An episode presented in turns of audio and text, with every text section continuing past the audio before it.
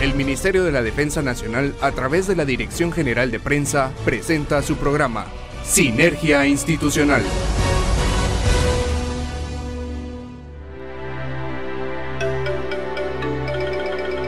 Buenas noches amigos oyentes de TGW, La Voz de Guatemala. A través de 107.3 FM les damos la más cordial bienvenida a su programa Sinergia Institucional, con la recomendación a usted amigo automovilista para tener educación vial y mucha precaución en el tránsito. Y si usted va a iniciar labores nocturnas, desde ya le deseamos una jornada exitosa. Esta noche en la cabina me acompaña el alférez Sara Navichok de Juárez y el subteniente Juan Carlos Rosales Patojos. Buenas noches, bienvenidos a Sinergia Institucional. Buenas noches, mi coronel, amigos que cada martes nos escuchan a esta hora. Deseamos que su día haya marcado la diferencia en sus labores y recuerden que el Ejército de Guatemala es una institución de servicio que trabaja las 24 horas del día, los 365 días del año. Así es, mi alférez, mi coronel Telles, muy buenas noches, amigos Radio Escuchas, la mejor de las noches para cada uno de ustedes. Gracias por sintonizarnos y enterarse del trabajo de las fuerzas de tierra, aire y mar en toda la República. Bueno, y si usted desea conocer más de nuestras actividades, lo invitamos a visitar nuestras redes sociales, donde nos encuentra como arroba ejército-gt oficial. Le repito, arroba ejército GT oficial. O bien ingrese a nuestra página web www.mindef.mil.gt. Sus comentarios o sugerencias usted también las puede hacer llegar a través de nuestro número de WhatsApp 3566 2337. Le recomendamos también cuidarse ante esta pandemia que sigue afectando a la sociedad guatemalteca y si usted es mayor de 18 años, vacúnese. Ahora también se aplica la vacuna a los menores de 12 a 17 años. De nosotros depende la salud de nuestros seres queridos. Bueno, quédese con nosotros esta media hora de sinergia institucional a través de 107.3 FM de TGW, La Voz de Guatemala, el lugar donde todo inició en radio. Bienvenidos. Bienvenidos. Bienvenidos. A continuación en su programa Sinergia Institucional, La Portada.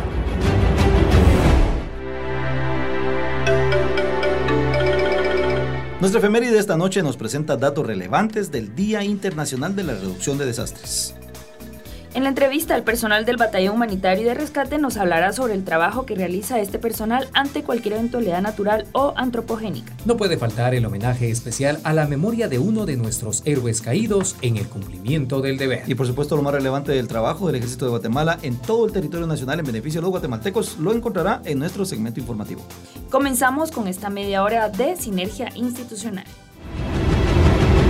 Conozca más de nuestra historia en nuestra efeméride.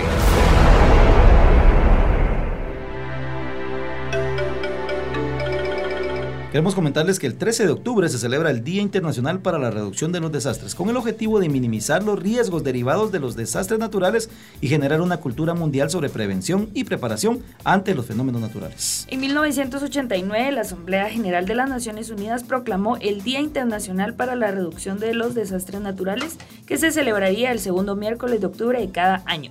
A partir del año 2009, la celebración pasó a realizarse el 13 de octubre y cambió de nombre, llamándose a partir de ese entonces Día Internacional para la Reducción del Riesgo de los Desastres. ¿Pero por qué cambia el nombre? Bueno, les voy a contar que según la Oficina de Naciones Unidas para la Reducción del Riesgo de Desastres, más conocida como UNISDR, los desastres no son naturales, sino que son el resultado de las omisiones y la falta de prevención y planificación ante los fenómenos de la naturaleza. Con el término desastres naturales se hace referencia a las pérdidas de vidas humanas y materiales como consecuencia de fenómenos naturales. La mayoría de las muertes a causa de desastres naturales se debe precisamente a eventos meteorológicos en especial, inundaciones, tormentas y olas de calor que han duplicado sus cifras durante los últimos 40 y eso, años. Y eso es bien cierto. Si ustedes preguntan ahorita en el, en el imaginario guatemalteco común, ¿verdad? La persona promedio les va a mencionar los desastres desde el 98 por acá. El Mitch, Stan,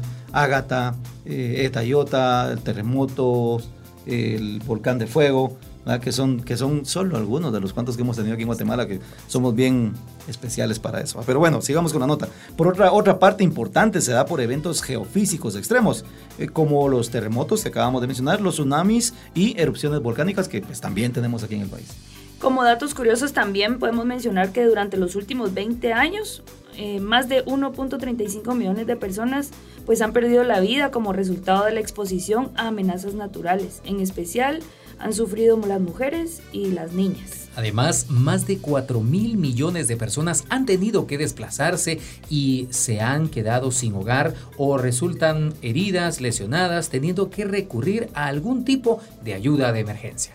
Es importante también mencionar que miles de infraestructuras y servicios básicos han sido destruidos y paralizados, causando más daños a la población y a la economía de los países afectados. Los desastres naturales y muchos de ellos son consecuencia del cambio climático. Los desastres naturales, muchos de ellos consecuencia del cambio climático, hoy por hoy son inevitables, pero los daños que causan pueden minimizarse si se toman algunas medidas concretas. Definitivamente, y estar preparados es la clave para sobrevivir a cualquier desastre natural como sismos de alta magnitud, terremotos, entre otros. Bueno, y al ciudadano común le aterraría pensar que uno de estos eh, eventos suceda mientras ellos están en casa, pero para ello es de vital importancia preparar un plan familiar de emergencia en caso sea necesario. Así es, mi coronel, y por eso, amigos oyentes, les invitamos a tomar en cuenta algunas de las siguientes recomendaciones. Primeramente, debemos conservar la calma el papel más importante en una situación de emergencia es mantener la calma, proteger a los niños y ancianos Proteger a los niños y ancianos de la casa debe ser nuestra primera reacción. Si los nervios nos traicionan, ellos podrían asustarse mucho más. Eso es cierto, eso es bastante cierto. Bueno, la siguiente recomendación es planificar las posibles rutas de evacuación. Tenemos que identificar todas las entradas y salidas de nuestra casa y planificar la forma más adecuada para evacuar a todos los miembros de la familia, determinando un lugar al que debemos llegar en caso de que podamos o de que no podamos quedarnos en casa. Yo, por ejemplo, en, en mi casa todas las noches, parte del protocolo de ir a dormir es dejar despejadas todas las salidas a las puertas. En la casa tenemos tres puertas que dan a los patios de la casa y las tres tienen que estar completamente despejadas. Sillas metidas, sillones bien empujados, nada de zapatos, nada de juguetes en el camino, eh, las puertas con las llaves puestas, eh, una puerta en específico sin pasador solo para salir al patio. Nada, entonces, eh, en, en realidad, eso es a lo que se refiere. Sí, mi coronel, y la otra cosa importante es también desarrollar como un plan de respuesta familiar, donde organizamos a toda nuestra familia y analicemos cómo nos podemos preparar para esta emergencia. Hablarles sobre los tipos de emergencia que podrían suceder, explicando qué debe hacer cada uno en cada caso y la importancia de la prevención de, desastres. Algo muy importante es la preparación de un kit de emergencia. Se ha hablado mucho de la mochila de las 72 horas, pero siempre es importante tener a la mano un botiquín de primeros auxilios con linternas, radio y baterías en un lugar estratégico y seguro, reserva de agua potable y algunos alimentos no perecederos como comidas en lata y chocolates que nos podrían dar energía, mi coronel. Y fíjense que en realidad eso sí funciona. Yo me recuerdo, yo estuve en misión de paz en el año 2011 en Sudán y estuvimos justo antes de la independencia de Sudán del Sur. Entonces eran unos tiempos bien agitados y nos ordenaban mantener siempre con nosotros una mochila de 72 horas.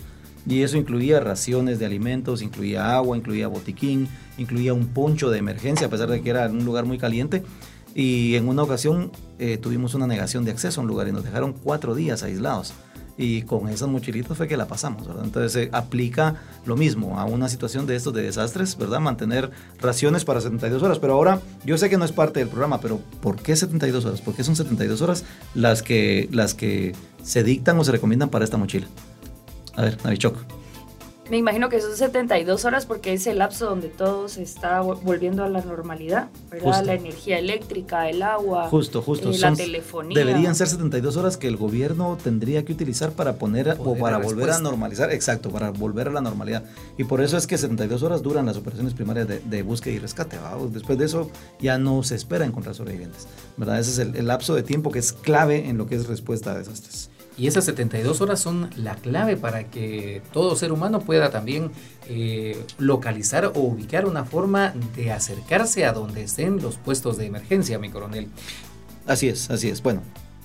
El objetivo de este día entonces es generar una cultura de prevención ante fenómenos naturales y para ello lo primordial es la educación. Informémonos acerca de cosas que pueden hacer para que estemos preparados y poder ayudar en caso de que ocurra algún desastre. No se trata de estar permanentemente asustados, pero sí de saber prevenir y poder responder cuando esto nos ocurra. Así es, y una nota bien importante de todo esto, y, como vamos a cerrar esta efeméride, es que para ello el Ejército de Guatemala cuenta con un batallón entrenado y capacitado para responder y apoyar en cualquier caso de emergencia, y que hoy estarán aclarando algunas dudas en nuestro espacio de la entrevista. Así que por favor no se pierda eh, nuestra sintonía a través de 107.3 FM de TGW, La Voz de Guatemala. Vamos a una breve pausa y seguimos con más de Sinergia, Institucional. Actualízate www.mindef.mil.gt lo invitamos a ver Músicas Militares TV. Programa a cargo del Servicio de Músicas Militares que tiene como objetivo apoyar a la banda sinfónica marcial para fomentar la música y el acervo cultural en el pueblo de Guatemala. Usted podrá observar entrevistas especiales a músicos reconocidos, conciertos, historia musical. No se pierda ninguna de sus ediciones. Lo invitamos a suscribirse a ese canal de YouTube.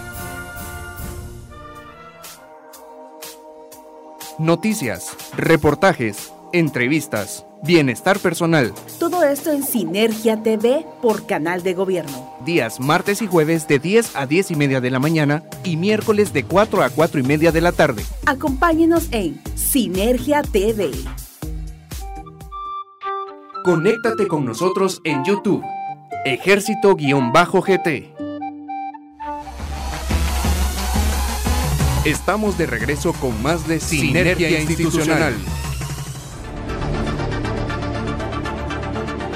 Conozca el trabajo del Ejército de Guatemala en la voz de los protagonistas, en la entrevista de hoy.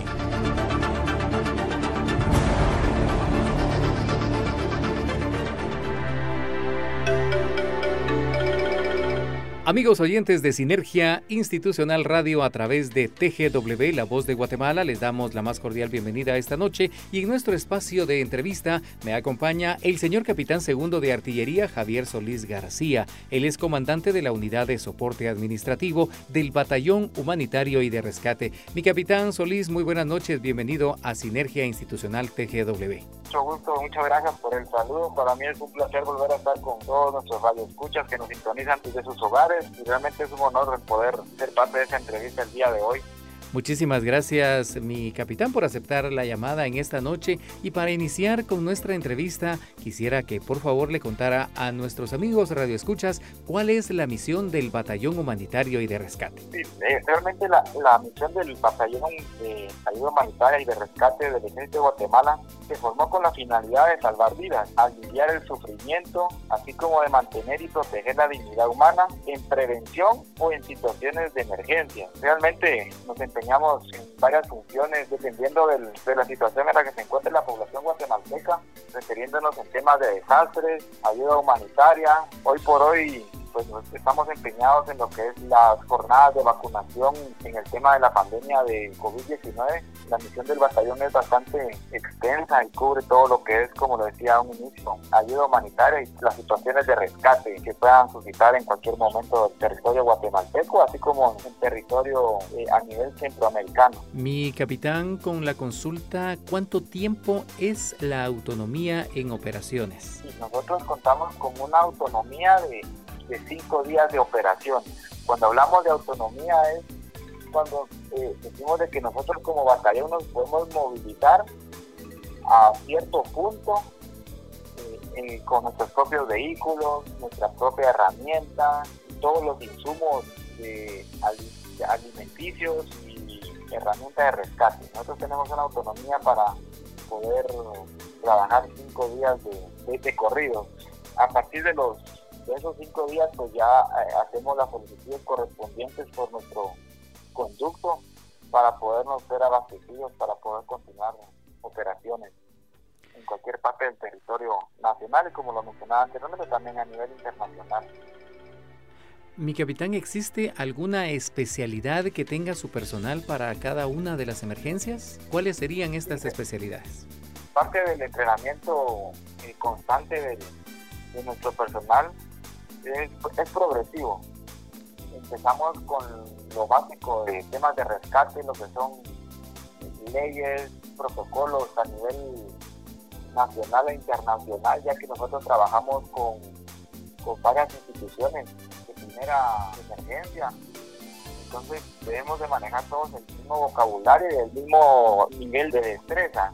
Posteriormente, pues se evalúa el personal asignado para rescate acuático, personal para rescate en estructuras colapsadas, personal de primeros auxilios, que tenemos nuestro personal de sanidad, así como también tenemos personal experto en lo que son rescates en altura, pero en sí la mayoría de nuestro personal tiene bastante conocimiento de todas estas áreas, pero sí tenemos gente especializada en cada uno de los, de los temas que le acabo de mencionar, así como también tenemos un equipo de días caninos que son especializados para efectuar rescate de personas con vida en estructuras colapsadas. En este sentido, mi capitán, ¿de cuántas secciones o unidades se compone el Batallón Humanitario de Rescate? Hoy por hoy, pues el Batallón Humanitario de Rescate se compone por tres y estas compañías están compuestas por tres unidades. Cada unidad es la unidad de soporte administrativo, la unidad técnica de relaciones civiles y militares y la unidad de contraincendios búsqueda, salvamento y rescate. Entonces, en la última mencionada es de donde nosotros tenemos a los expertos en, el combate con incendios forestales y personal expertos en que son búsqueda y salvamento de personas en estructuras colapsadas. En la unidad técnica, ahí poseemos nosotros al personal especializado en, buceo, personal especializado en, en sanidad personal especializado en lo que son la evaluación de daños, análisis de necesidades y en la unidad de soporte administrativo contamos con personal de sanidad, personal de, apoyo en lo que son temas de rescate, entiéndase conductores, mecánicos, Aquí en esta unidad tenemos también el personal experto en, rescate con guías caninos. Básicamente así es como se, forman las, tres unidades del batallón humanitario de rescate. Nuestros amigos radioescuchas nos preguntan a través de nuestras redes sociales en dónde se capacita este batallón. Nosotros nos capacitamos a nivel nacional, tenemos muchas capacitaciones con personal de Conred, con bomberos municipales, bomberos voluntarios y parte también del constante entrenamiento es así con nosotros en las instalaciones del GHR. Tenemos mucha eh, capacitación a nivel internacional por medio del CARA, que es el Centro de Adiestramiento Regional de Ayuda Humanitaria, con sede en Honduras. Ahí la mayoría de cursos de rescate, pues nosotros los hemos ido a efectuar allá al CARA. También tenemos capacitación por medio del personal del Grupo Militar de los Estados Unidos. Ellos nos apoyan bastante en lo que son los temas de incendios forestales, Totocano también en Honduras. El personal de los guías caninos eh, han recibido capacitación en Málaga, España. Y también tenemos personal capacitado en la Unidad Militar de Emergencias, eh, también ubicada en, España. Entonces, ese sería el, el ámbito de entrenamiento de todo nuestro personal que la mayoría del entrenamiento pues ha sido a nivel internacional. Precisamente en este aspecto, mi capitán podría comentar con nuestros amigos redescuchas en qué eventos ha participado el batallón. Desde la creación de la Unidad Humanitaria de Rescate en el 2004, pues ha participado en varios eventos bastante lamentables para la población guatemalteca. Puedo mencionar algunos como los más recientes, que fue en el 2018 la erupción volcánica, en la luz del área de Cambrai, la unidad estuvo empeñada en esos trabajos, inundaciones como lo pudimos presenciar el, el año pasado con la tormenta esta y Iota, también incendios forestales. En época de verano hemos eh, sofocado bastantes incendios forestales a nivel nacional,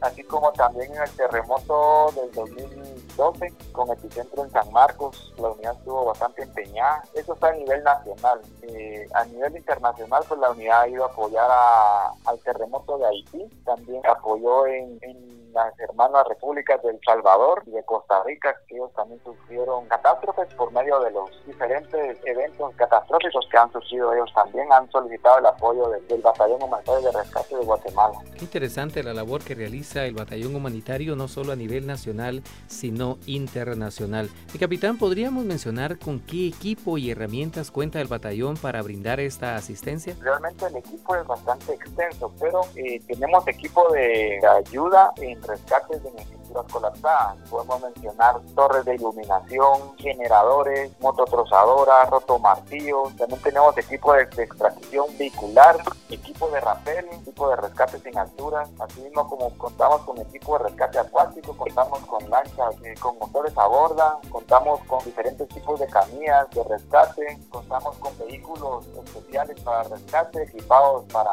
eh, entrar a cualquier tipo de terreno. Tenemos una sección de drones de última generación que nos ayudan a realizar búsquedas. Esto es un pequeño resumen del, del equipo que cuenta el Batallón Humanitario de Rescate para realizar todo ese tipo de actividades de rescate. Mi capitán, ¿podríamos mencionarle a nuestros amigos oyentes cómo se activa el trabajo del Batallón Humanitario y de Rescate durante una emergencia. Nosotros, eh, el Batallón Humanitario de Rescate se activa a través del Centro de Operaciones de Emergencias Militar se ve la necesidad de que el batallón apoye, se genera la solicitud por medio de Conreda por el conducto respectivo, entonces ya nosotros nos, activamos y nos eh, incorporamos al tema de, rescate con personal de Conred, bomberos voluntarios, basado en un sistema de comando de incidentes. Eso es lo que nos, nosotros nos incorporamos a ese sistema de comando de incidentes para poder brindar el apoyo en en el área donde sea más vulnerable la ayuda. Mi capitán, llegando al tema central de nuestro programa en este día, hablando del Día Internacional de la Reducción de Desastres, ¿cuál sería el mensaje que usted le daría a cada uno de nuestros oyentes en toda la República?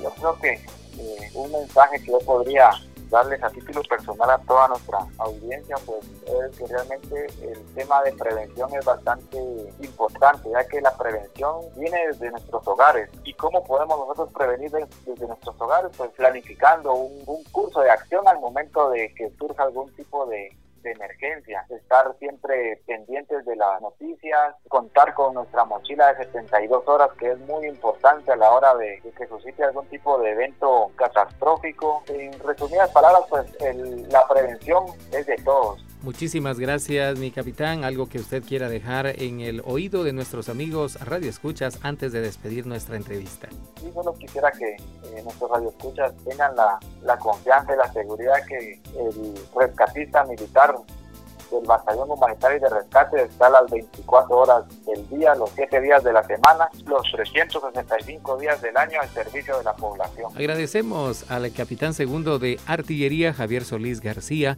comandante de la Unidad de Soporte Administrativo del Batallón Humanitario y de Rescate, por esta entrevista que ha brindado a Sinergia Institucional Radio a través de TGW La Voz de Guatemala. Continuamos con más de lo que hemos preparado para usted que nos sintoniza a esta hora de la noche.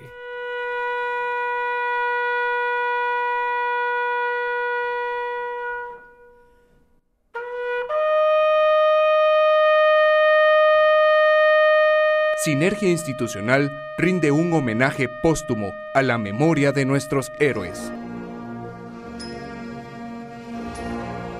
Como cada semana, esta noche rendimos homenaje a la memoria de uno de los muchos héroes caídos en el cumplimiento del deber. Hoy queremos recordar al soldado de primera Arnulfo Napoleón Pérez, quien falleció el 11 de octubre de 1982 en la aldea San Diego, La Libertad, Petén.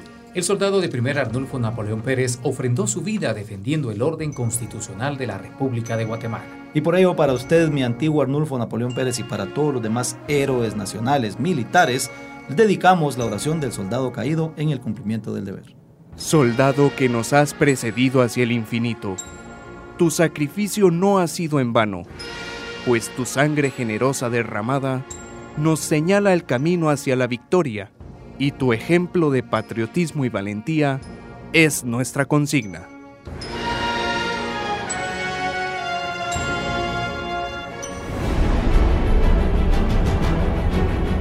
Conozca lo más relevante de las actividades que realiza el Ejército de Guatemala en nuestro segmento de noticias. Iniciamos con nuestro segmento informativo comentándoles que soldados de la Brigada de Paracaidistas General Felipe Cruz concluyeron su curso de medicina táctica. Este fue impartido por personal de la Fuerza de Tarea Conjunta Bravo del Comando Sur de los Estados Unidos de América con la finalidad de mejorar el apresto del personal de diferentes unidades del Ejército de Guatemala. Y no solo de ellos, también hubo bomberos del Departamento de Huehuetenango que participaron en este entrenamiento como una situación interinstitucional y que nos permite enlazar y fortalecer los lazos de cooperación cuando se presentan desastres naturales o antropogénicos que afectan a más de una región del país.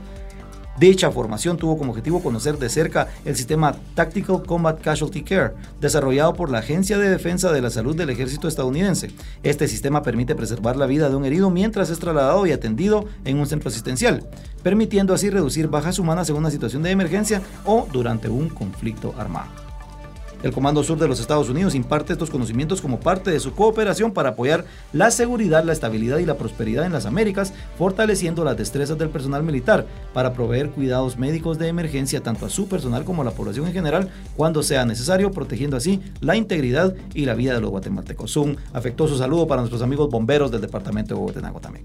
Más de 14.000 menores entre las edades de 12 a 17 años han sido vacunados exitosamente contra el coronavirus COVID-19 en los puestos de vacunación masivos instalados en las brigadas Mariscal Zavala y Guardia de Honor, así como el Campo de Marte en la ciudad capital, los cuales son operados por soldados del Ejército de Guatemala. La inmunización a este sector de la población se inició una vez que el Ministerio de Salud Pública y Asistencia Social autorizó la inscripción a quienes cumplen con el rango de edad de 12 a 17 años por lo que personal militar plenamente capacitado atiende en jornadas extendidas a gran cantidad de guatemaltecos que acuden a inmunizarse. El ejército de Guatemala continuará atendiendo a los jóvenes que deseen administrarse el medicamento, así como al resto de la población durante el tiempo que estipulen las autoridades sanitarias, quienes además son los encargados de abastecer a cada puesto con las vacunas según su planificación logística. Para esto, Navichoca, hay que aclarar que todos los menores que están listos para vacunarse no es obligatorio que estén registrados en el portal vacuna.gt. Sin embargo, si ya lo hicieron, esto viene a facilitar mucho más el proceso. Recuerde que también en ese mismo portal usted puede consultar si ya está registrado y de ahí mismo consultar o descargar e imprimir su constancia de vacunación.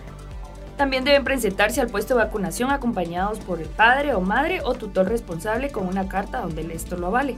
La institución militar invita a la población guatemalteca a registrarse y vacunarse según las disposiciones emanadas por el Ministerio de Salud Pública y Asistencia Social y sobre todo aprovechar las capacidades de atención al público de estos puestos de vacunación para agilizar el avance de la inmunización de todos los guatemaltecos. Yo creo que usted lo menciona solo para que la gente lo sepa y para que lo recuerde. Nosotros tenemos la capacidad de vacunar o atender cómodamente en estos tres puestos de vacunación aproximadamente 14 mil personas diarias. Es que ayúdenos a sacarle provecho. Eso es un recurso que está ahí disponible solo para usted. La invitación es para que usted, amigo guatemalteco, acuda y se vacune. Ahora, vía telefónica nos acompaña Eric de Paz, meteorólogo guatemalteco, quien nos presenta el pronóstico del tiempo para los próximos días.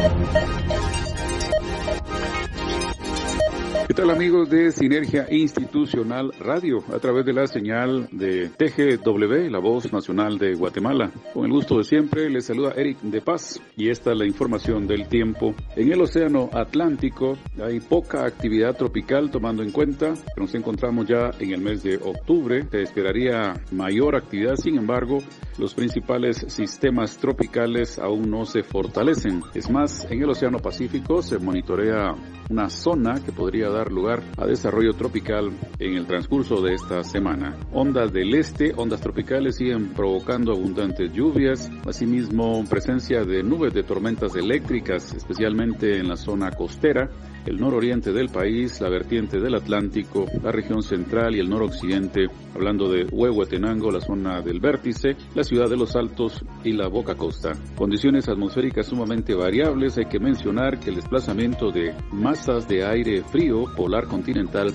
impulsan ya una secuencia de frentes fríos muy temprano, por lo tanto esto se traduce en cambios significativos para las condiciones en Centroamérica, por ende Guatemala.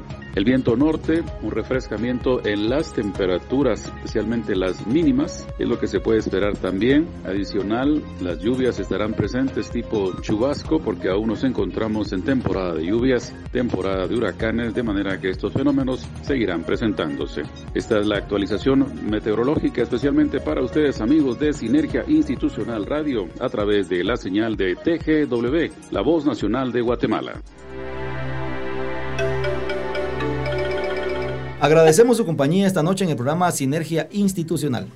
Esperamos contar con su amable sintonía el próximo martes a partir de las 19 horas, siempre a través de esta frecuencia, el 107.3 FM de TGW, La Voz de Guatemala. Nuestros mejores deseos para que pasen la mejor de las noches con la recomendación de seguir guardando las medidas de bioseguridad establecidas por el Ministerio de Salud Pública y Asistencia Social. Recordamos que el Ejército de Guatemala continúa apoyando los diferentes puestos de vacunación habilitados para apoyar a la población con este beneficio. Bueno, y no solo son puestos de vacunación, tenemos también más de 70 equipos móviles de vacunación que se encuentran movilizándose en varios puntos del territorio nacional. Así que si usted no puede ir a un puesto de vacunación, atienda a esos soldados que le llevan la vacuna hasta la puerta de su casa. Recuerde, usted no se va a volver inmune a la enfermedad, pero sí va a reducir las probabilidades de parar en un hospital entubado y con respiración artificial. Y recuerde que ese punto sí es extremadamente difícil recuperarse. Bueno, para los demás, para nuestros soldados que se encuentran en uniforme y máxime ahora que andamos en la calle vacunando gente, recuérdelo por favor, cuídese. Sus servicios en estos momentos son indispensables. Usted no puede darse el lujo de convertirse en un punto de contagio para sus seres queridos, sus compañeros de trabajo, pero sobre todo para la población guatemalteca a la que estamos destinados a servir. Querido Radio Escucha, nos despedimos con la consigna Buenas noches Guatemala, puedes dormir en paz porque en cualquier punto cardinal de la República siempre hay un soldado en guardia. Recuerde que este es el Ejército de Guatemala dejando un legado que construye futuro. El Ministerio de la Defensa Nacional, a través de la Dirección General de Prensa, presentó Sinergia Institucional. Hasta nuestra próxima audición.